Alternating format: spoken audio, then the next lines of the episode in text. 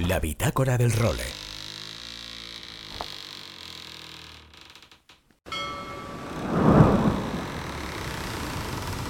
Bienvenidos a bordo del role.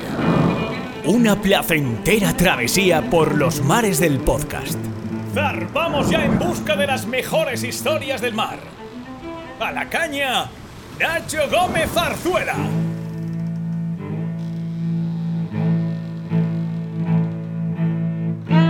Muy buenas a todos y bienvenidos a la edición número 114 de La Bitácora del Role, una edición en la que os vamos a contar nuestro paso por Cerdeña, porque hemos estado esta semana en aguas de Vilasimius, que es una localidad que está como al sureste de Cerdeña y que ha acogido la segunda cita del circuito de 2023 de Club Swan Racing, el circuito en el que compiten todos los Swan, One Design, es decir, monotipos, que en este caso, ahí en Cerdeña, han competido en tres clases diferentes, 36, 42 y 50 pies, y la verdad es que la que tienen liada allí es impresionante. Hoy en día, yo creo, y más después de haberlo visto en directo, que los Swan son el circuito de referencia en el mundo de la vela de alto nivel. Ya sabéis que desde hace muchísimos años, Swan, que es como joder, pues la firma más emblemática que hay en la historia de los veleros, al final todos los que nos encanta navegar a vela y no a motor, pues soñamos con tener un Swan, ha conseguido crear una fidelización enorme entre todos los armadores que acaban comprándose un Swan y que les gusta navegar en regatas, competir. Y estos circuitos, después de la pandemia, se han afianzado como unas citas, la verdad es que súper espectaculares. Y hoy en día tenemos incluso representados a dos barcos españoles en estas clases. Están el, el Nadir y el Pez de Abril compitiendo en Club Swan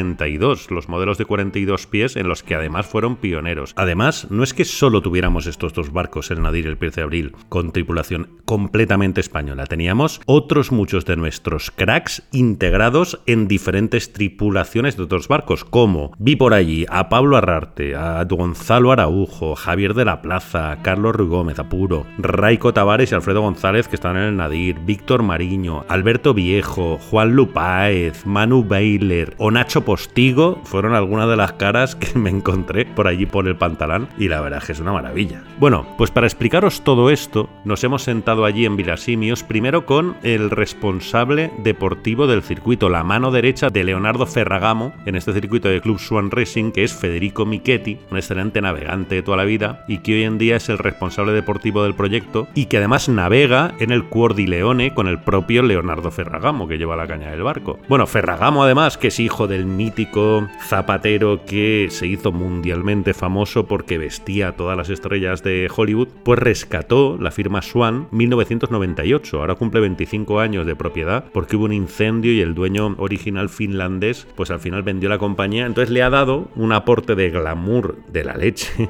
aparte de la calidad de los veleros. O sea, los Swan son famosos, entre otras cosas, porque fueron los primeros veleros de competición que mezclaron madera con fibra de vidrio. Y bueno, de hecho, el primer ganador de The Ocean Race de la historia, cuando era Whitbread, fue un Swan, el Sayula, el mítico barco de Ramón Carlín. Pero bueno, esto ya lo contaremos en otros capítulos. Hoy lo que os vengo a decir es que he estado allí, en Cerdeña, hablando con Miquetti. Le entrevistamos en inglés y no he traducido la entrevista porque luego para escucharla es un coñazo, pero bueno, creo que todos más o menos hablamos algo de inglés, o al menos un poquito, y este es italiano, con lo que se le entiende muy bien. Al final, entre, entre italianos y españoles hablando inglés, nos entendemos muy bien, con lo que he respetado la entrevista en el idioma original en el que la hicimos. Y además, y antes de ello, además voy a abrir la bitácora con ello, compartí un ratito con los dos armadores de los dos barcos españoles que os comentaba que tenemos en la flota. Me senté ahí en la Marina de Vilasimius con Pedro Baquer, armador del Nadir, y con José María Meseguer, armador del Pez de Abril, que además son clásicos de este circuito porque ellos tienen el Swan 42 desde prácticamente 2015-2016. Tienen ya casi 8 años el, el, barco, con lo que bueno, nos van a contar un poco cuál es el gran secreto del éxito y del auge que está teniendo Swan hoy en día.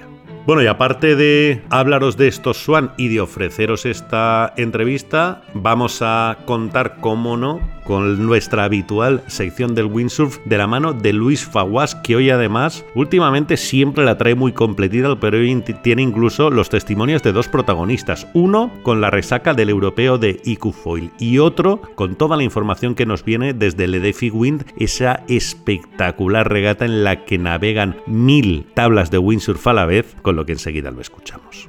Bueno, y noticias. Al margen de los Swan y del windsurf tenemos en The Ocean Race. Mañana arranca la etapa 5 de la Vuelta al Mundo a vela que va a llevar a la flota desde Newport hasta Arhus y que solo va a tener cuatro participantes porque al final el Guyot después de perder el palo en la anterior etapa no va a llegar a tiempo para tomar la salida y irá en un carguero directamente hasta Arhus. Hay varias novedades deportivas, por ejemplo, el regreso del actual ganador de la Volvo del Que ganó la última edición de la Volvo con Dongfeng, que es Charles Caudrelier y que va a navegar en el Olcim PRB. Y también hay un fichaje estelar en el 11th Hour Racing, que ha fichado a Charles Dallin, que es uno de los mayores expertos en IMOCA que hay en el mundo. Y tenemos también noticias para la sexta etapa, para la que tendrá lugar entre Arhus y La Haya. La última, la séptima, será la que lleve la flota desde La Haya hasta Génova, pero la sexta va a entrar un nuevo equipo de Volvo 65, que es el resultante de la unión entre el Mirpure y la empresa Trifork, basada en Mallorca,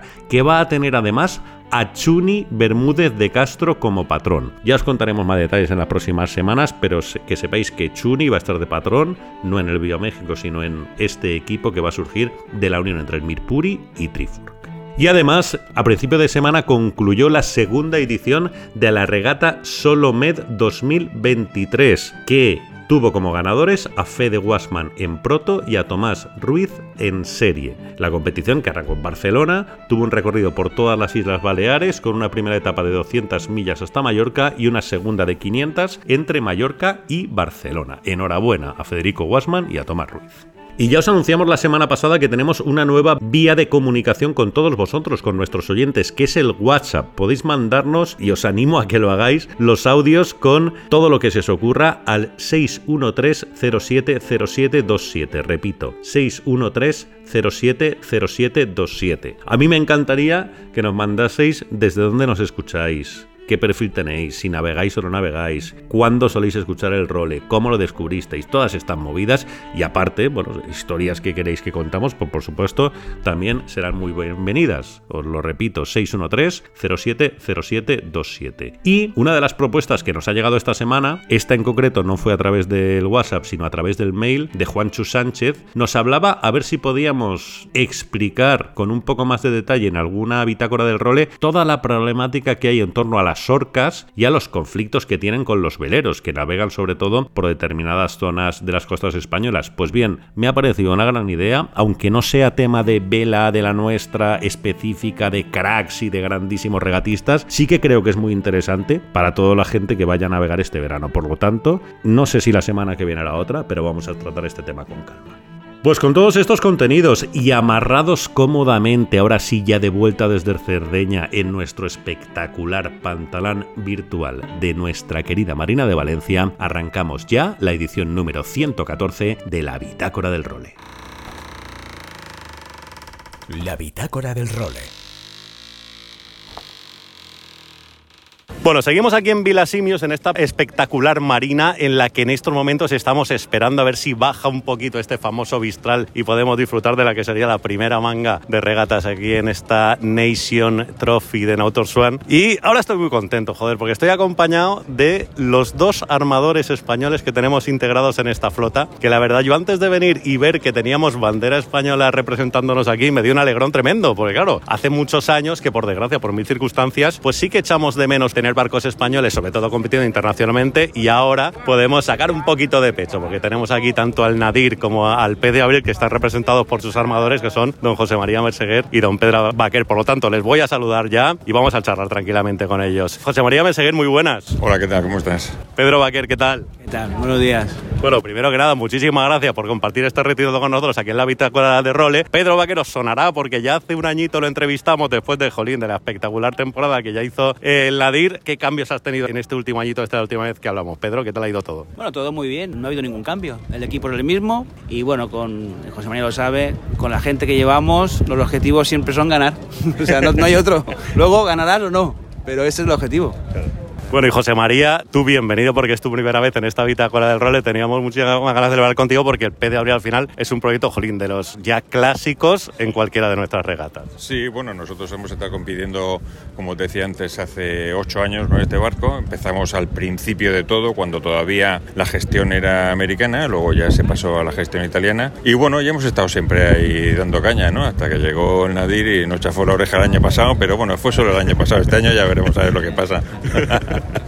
Oye, ¿y qué os ha llevado por apostar por este circuito? ¿Qué atractivo le veis como armadores a esta Nations Trophy de Swan? Bueno, vamos a ver, como dice José María, él ya tenía el 42, luego lo compré en el 2015, a final 2015, y en aquel entonces no había clase. O sea que José María y yo nos podemos considerar fundadores de la clase en Europa. Y la clase se fundó en el 17, que ya competimos José María y yo, y bueno, se fue haciendo y la verdad es que, vamos, yo pienso que la gente de, de Swan, del Club Swan Racing, pues hace un buen trabajo y disfrutamos mucho. ¿Y qué tal la relación entre armadores? Porque eso supongo que también será importante no venir aquí y que los armadores de todos los barcos tengan un buen ambientillo, ¿no? Bueno, nosotros en, concretamente en el 42, que es una flota quizá un poco más pequeña de esta más moderna de 50, incluso la de 36, somos gente que ya, como dice Pedro, nos conocemos de hace mucho tiempo. Entonces realmente es una familia náutica en la que al final somos 10 o 12 barcos, no siempre competimos todos, pero bueno, siempre hay una flota que es muy hermana, o sea, somos ya gente muy conocida de hace mucho tiempo y bueno, la verdad es que nos llevamos muy bien, nos disfrutamos muchísimo, nos respetamos todos muchísimo en el campo, que eso también es importante, y la verdad es que tenemos un objetivo común que es disfrutar y yo creo que lo estamos consiguiendo bastante bien, la verdad. Y además da gusto porque vas por los pantalones y hoy habrás hablar español. O sea, ya no solo por las tripulaciones que tenemos nosotros, que son completas españolas, del Nadir y del Pedabril, sino porque en otros muchos equipos hay mucho español, mucho crack integrado, ¿eh? Correcto.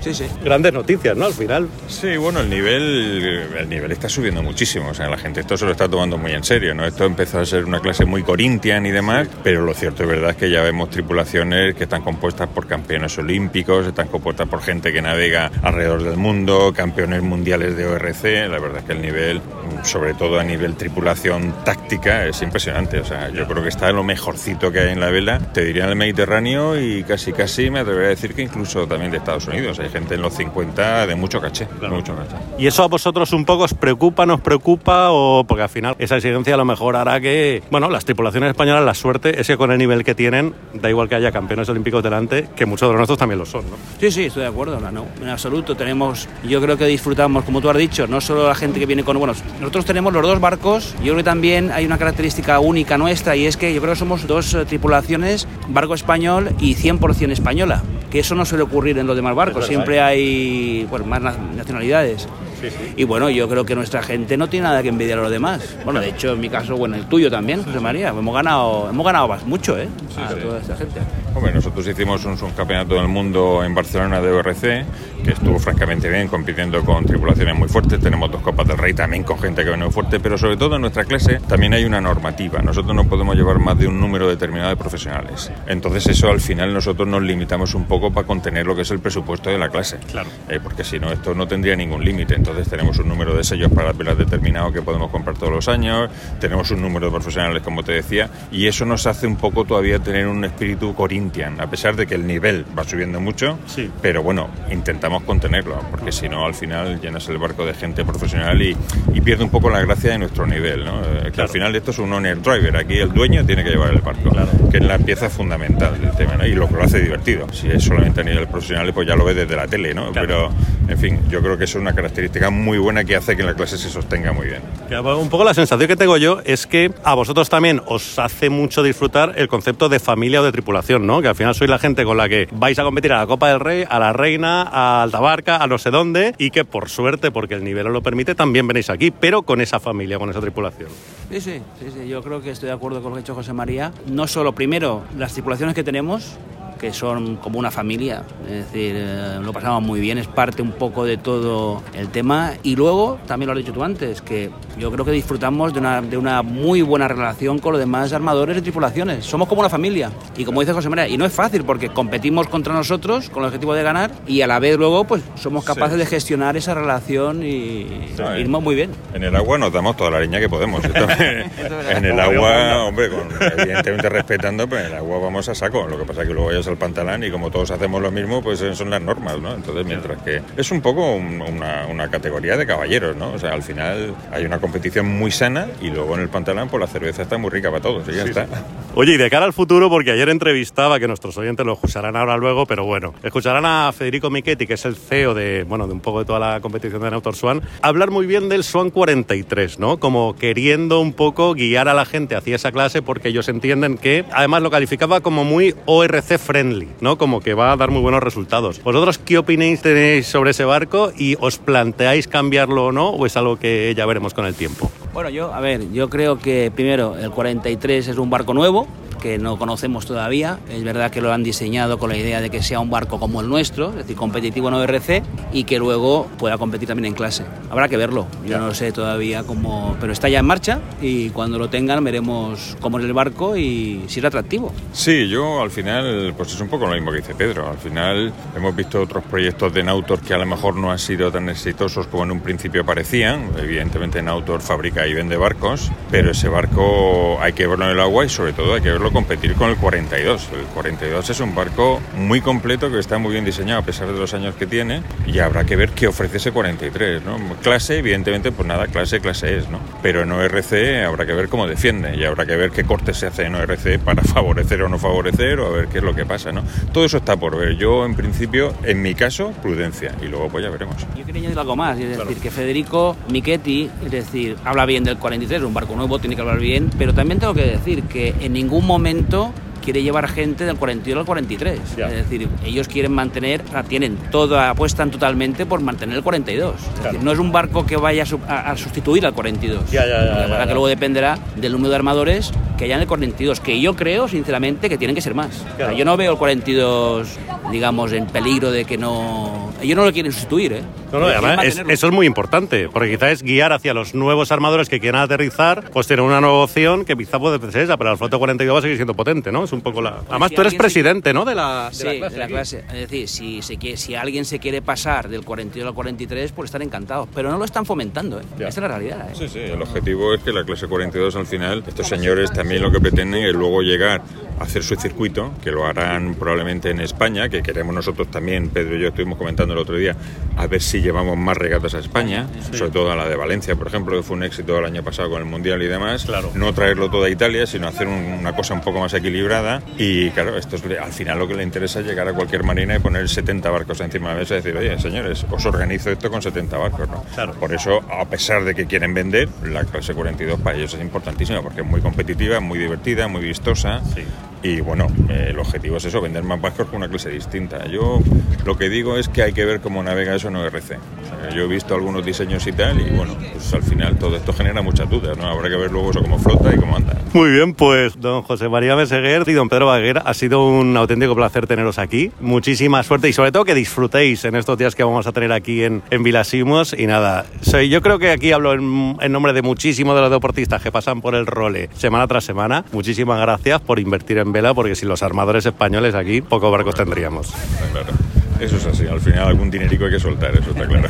Muy bien, pues muchas gracias. Muchas gracias, ¿eh? Gracias. Seguimos. La bitácora del role. Bueno, pues como os gustaba la introducción, estamos aquí en la espectacular marina que tiene en Vilasimius, un auténtico paraíso en el sur de Cerdeña, que estamos acostumbrados a ver en regatas relacionadas con la vela española, sobre todo en aquellos míticos tiempos de la Medcap, ¿no? Muchísimos años viviendo a Cagliari, y que tiene, y hoy estamos viéndolo, la influencia de un mestral maravilloso que incluso ha impedido que se hagan regatas en el agua. Pero lo que también nos ha permitido comprobar es lo espectacular de la flota que se está organizando en torno a Club Swan, ¿no? Que ya sabéis que, bueno, es quizá la marca de velero más mítica de la historia por muchísimas razones que ya contaremos con calma, pero que hoy en día está con más fuerza que nunca. ¿Y por qué? Pues precisamente para intentar entender por qué se ha llegado a esta situación, le hemos pedido una entrevista a su CEO, su máximo responsable, que es Federico Michetti, que ya nos acompaña. Federico, buenas tardes, welcome. Grazie, Nacho. I don't understand anything, but except my name. All but things you can imagine. Exactly. Okay, then what's the secret? How do you achieve to get a fleet like this in these times that are certainly hard for owners, for investments, for sailing? You, with the Club Swan Racing, have achieved what we are seeing here these days. I think that um, there is only one ingredient that is uh, is the key is uh, the love for our boat and uh, the passion for our sport. These uh, two things together, on top of uh, an amazing brand as uh, Nautor Swan, Yeah. is uh, making you know, simple what looks very difficult. But love and passion has a lot of people, and a lot of people doesn't get this. I mean, we are, uh, yeah, you're right. It's not just a love of passion, but I think that is uh, are very important ingredient for us because uh, we are pushing so much and we are trying very hard to make our owner happy. And not only happy because uh, with uh, our regatta service uh, and with the organization that we have in place, we are trying very hard uh, to make the life simple for the teams and for the owners and uh, to have them coming here and enjoy. I mean, as you know, there are only few guys that are going home Sunday uh, happy, that are the guys that have uh, the cup with them. Yeah. Our mission is also to think about the others and make uh, the event uh, an unforgettable moment for them because for us it's a work but for them are holidays this guy they work very hard they have family they have other interests so try to make the life simple for them and find a way to make them enjoy every second is a it's our mission And how did you choose the 50, 42, and 36? And how started the process that ended today with this cloth? I mean, you have to imagine that now Torsson have a racing pedigree that is unbelievable. I mean, in the in the 70s, Yeah. uh, Swan 65 with a Corinthian team won uh, the Whitbreath. Yeah. The sport uh, side of Nautor has been always very important. Yeah. And uh, in the last uh, 25 years, because this is the 25th anniversary of Leonardo Ferragamo as owner of Nautor, he bring the competition and uh, the skill very high. But uh, at the same time, we are trying very hard also to make uh, achievable our regattas because again it's not only competition. Competition is important but uh, i'm working for nautor swans since three years now. Uh, we have been through covid and uh, the war in ukraine and all this uh, has been pretty hard to go through. But again with the vision of leonardo and our passion was not so difficult we are trying very hard again to have a good compromise between tight racing and hard competition on the water, but a friendly environment uh, ashore. And this is the magic of Nautor. Every time that we are doing like owners meeting, it's unbelievable how great spirit there is between them. They are friends, Yeah. and they are enjoying this time a lot. And you sail with Mr. Ferragamo as well. That you work for him and sail with him in Cordileone. Yes, uh, I'm. Uh, I have the honor to sail with Leonardo. Leonardo is, uh, I think, the most passionate sailor I ever met in my life, and uh, you know, coming also from the fashion world, it brings also this glamour that make us very special. Yeah. And he loves sailing, and it's very difficult uh, for him. Uh, obviously, it's a big responsibility running uh, the business, but also when he come, it's a joy to stay together. And the fact that we are sailing together is also special bonding for me with him. What do you do on board? I'm the downwind trimmer, and I'm the team manager uh, of uh, Port de And we have a really nice presence of Spanish owners and sailors here. How do you see our country in this world? I mean, we love Spain and we love Spanish sailor. Copa del Rey and the Real Club Náutico de Palma has always been a very strong connection with Nautor. Uh, so I think that this make this collaboration very nice uh, and very warm. Spain have a special heart uh, on Leonardo too. And last year we have been in uh, at the Swan World uh, in Valencia, and also the Real Club Náutico de Valencia was an amazing hosting club. Again, Palma, this year we are going to sail in Mahon for the Club 150 European Championship. I mean, Spain is uh, Spain have a special place in our heart. And how do you see the future? The future, you know, predicting the future is uh, very difficult, as you know. I think that again, dreaming loving our uh, job and thanks to an amazing brand and beautiful boat i see a bright future. Obviously we have to work hard and we need to adapt uh, to the world that is changing but we are ready to change with the world Okay, then let's take a look about the three classes that are competing here. Okay, here we have three classes the Club Swan 42, the Club Swan 36, and the Club Swan 50. Uh, we also have the Club Swan 45 that has been the first one design. Uh, one design spirit for us is the key because the real time racing and uh, the team sport uh, is have a special part in our in our vision. And Nautor Swan believe on the Club Swan concept and the one design concept. All the boats are the same, and we are working very hard to keep uh, the level of our boat at the best. The difference between one boat to the other is very minimal. This obviously make the racing more complicated because obviously the human part uh, Yes. is uh, is the key. But we feel that this is uh, is a nice way to compete. And uh, is creating a big difference. And it's, it's nice here to have uh, like the Club from 42. Uh, we have six boats. We have 13 Clubs from 50. Nine Clubs from 36 are very different from one from the other. The 36 is the most exotic one and pure racing. All the other are more cruisers. And this is also part that for me is very important in uh, Club Swan. My dream is uh, to bring back the spirit of uh, when I was a kid sailing with my father, where we were going to the Copa del Rey for racing, but uh, the delivery was a cruising with the family on the way uh, on the way to go and the way to come back. We really want to work hard with this racer cruiser because we think that is important. Is also giving the opportunities to the owners to enjoy their boat in different environment and not just racing. And I think that we are achieving a good result with that, and and this uh, is promising. I think that coming back to the first question, I think that what I see in the future is uh, try to level the difference between pure racer and cruiser. My dream is to have more people of our cruising line joining us at the Swan Cup and all the other events that we are doing because I think that being an Swan owner is something special and something unique. And uh, again, in the last years, I see the trend becoming more different between racer and cruiser. Uh, when I was a kid, again, it was more easy to have a compromise. So our boat, I think that are the beauty and the capability to bring this back. And you think of Sayula, for example.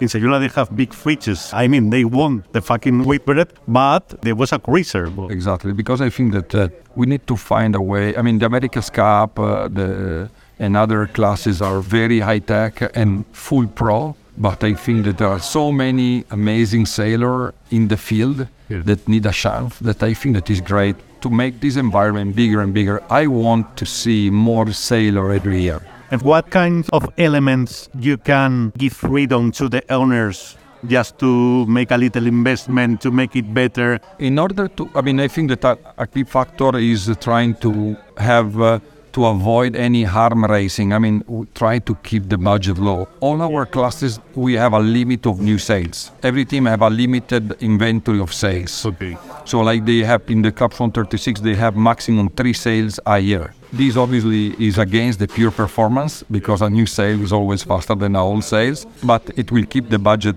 down.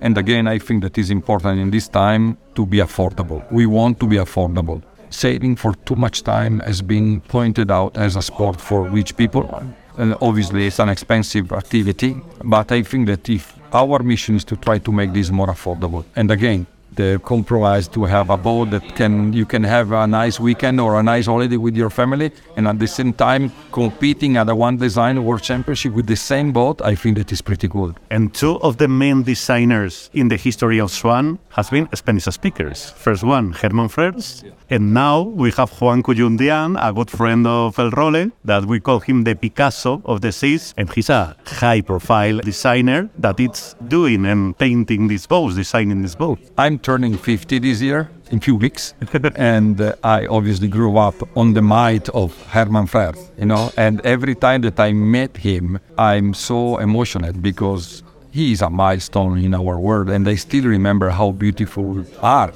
and how radical he was. 1K is a great friend, he's a brilliant mind, and he's always a couple of steps forward. And uh, it's funny because um, he always uh, joke with me that I want uh, to invent a pig with the five leg because I want a super high performance boat, but uh, with cruising capability, but at the same time easy for beginner. you know, so 1K, I make 1K mad because he's always say, ah, Federico, how is possible? A pig with five legs doesn't exist. So but I think that again the crossover is uh, is great, and working with Juan closely in the last three years has been amazing. It's a beautiful mind, and again, it's so exciting. Follow his route. I'm very proud of that. And the 36 42 50 is a stable kind of classic for the future for this Nation Camper Temple, or you are thinking about another one? In our pipeline now, there is the new Club 143. Yeah. The new Club 143 is um, is a new boat, is uh, ORC friendly. Uh-huh. ORC is becoming stronger and stronger every year around the world. The final goal for the boat is to be our new one design classes for the future, but uh, we decided to build the boat in a ORC platform because we think that this will help uh, a better evolution of the boat around the world and also give the opportunity again because a lot of people are afraid of one design. Because in one design you have no excuse. Yeah. you know and uh, and obviously you have to have the best people. I mean for compete is difficult. So orc you can see how the rating regatta are becoming bigger and bigger because somehow thanks to the boat you have some gain and so it's, it's easier to compete well. You don't need the latest jib to win. We believe in this concept. Is the new challenge and uh, again the club 43 i think that is the, uh, we our intention is to create the pig with five leg Yeah, yeah. we will achieve it Yeah, man. Coming back to the cruiser racing. yeah exactly the race and cruisers and we believe that is a good size uh, is a good concept is a great platform the, the boat is beautiful there is a lot of interest Then we will see that. you will see the first fleet in the copa del rey 2024 Ah, yeah. yes Nice. We have a new. yes Yeah, and a new baby okay, well, thank you very much. Yeah, thank you to you, and it's nice to be here. And again, having all these uh, Spanish guy in uh, in our circuit is something great because Spain has been super strong in sailing, and it's great to see all these uh, also these new kids being with us. Our tactician Manu Weiler is from Palma de Mallorca. Manu and Nacho Postigo, no? Is your yes, it's a prestigious. So two of our stars. absolutely, absolutely. So is uh, it's great. Then thank you very much again. You're welcome. La bitácora del role.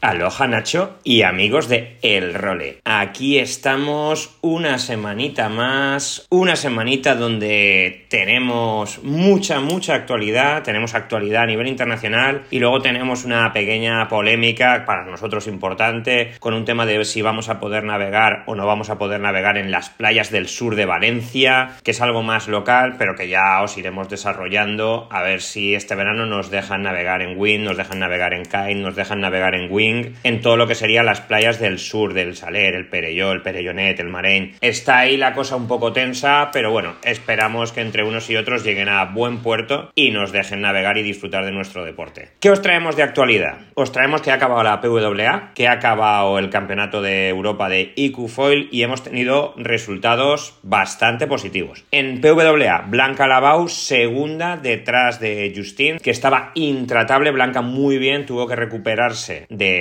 un primer día en condiciones muy, muy lights de viento. Ha sido un evento raro el de Torbole, no hemos tenido viento todos los días, el lago de Garda no ha estado tan consistente como suele estar en otros eventos, pero al final en los últimos días han podido hacer bastantes pruebas y hemos coronado a Justin en primera posición, a Maciek en primera posición de chicos, Mortefón en segunda posición de chicos. Imaginaros que Mateo Yaquino iba a hacer podio, falló el último día en las últimas pruebas y se fue hasta el sexto lugar. O sea, contar que el nivel está muy, muy pegado y que todos nuestros pros están muy, muy fuerte. En cuanto al europeo de IQ Foil, aquí Pila Madrid ha hecho un sexto, nos tiene acostumbrados a resultados muy arriba, pero acordaros que esto es un winner take it all, es muy, muy difícil llegar arriba, muy difícil, lo que nos tiene acostumbrados Pi, nos tiene mal acostumbrados, desde aquí a Pi nuestra enhorabuena y nuestro ánimo a seguir trabajando. Nicole 19, Pi llegó cuarta a esas series finales de las medal races, pero ya no pudo pasar de ahí, es complicado. En cuanto a los chicos, teníamos buena representación española, Jorge Aranzueque 51, Tomás Vieito 34 y destacar a los dos sub-21, Bernat Tomás, tercero, bronce en el campeonato de Europa, y Nacho Baltasar, primero en posición 21 absoluta, pero con una muy, muy buena progresión. Y Nacho además, hemos hablado con él, ha estado muy simpático, estaba muy contento con su resultado y nos envía este audio, Nacho. Hola, soy Nacho Baltasar Summers, tengo 18 años y compito por el Club Náutico de la Rápita y me acabo de proclamar campeón de Europa Sub-21. Ha sido un campeonato muy duro, hemos competido durante 5 días, de las cuales 4 pruebas diarias, excepto el último día que solo hicimos dos. Ha sido